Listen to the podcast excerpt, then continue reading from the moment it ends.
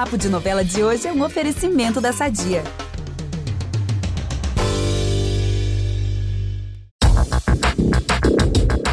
O Cramulhão tá vivíssimo e eu posso provar para vocês. Nos próximos capítulos de Pantanal, o diabo vai baixar em Trindade com tantas mensagens que o negócio vai ficar quente. Como eu, Ícaro Martins, adoro um babado, prometo não deixar nenhum deles de fora. Então vamos começar. Primeiro, Trindade vai alertar o Alcides que o Tenório virá atrás dele e que é pro peão ficar ligado porque ele vai ter que matar o fazendeiro. Aí, em mais uma aparição, o Cramulhão vai dar as caras e vai falar pro Alcides avisar pro Trindade que a princesa dele irá embora. Isso não vai prestar. E vocês queriam mais do diabo? Tem mais sim. O Cramulhão ainda vai falar com Jove que ele não pode procurar a Juma ainda, porque a saudade dela não é suficiente para eles reatarem. Poxa, Cramulhão, ajuda o casal aí, né?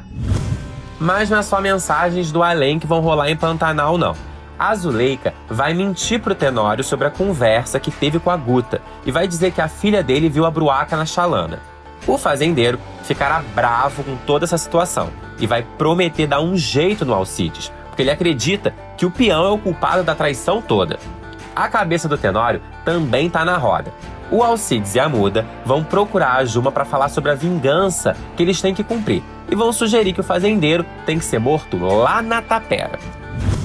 Mas não é só de vingança que se vive o Pantanal, não.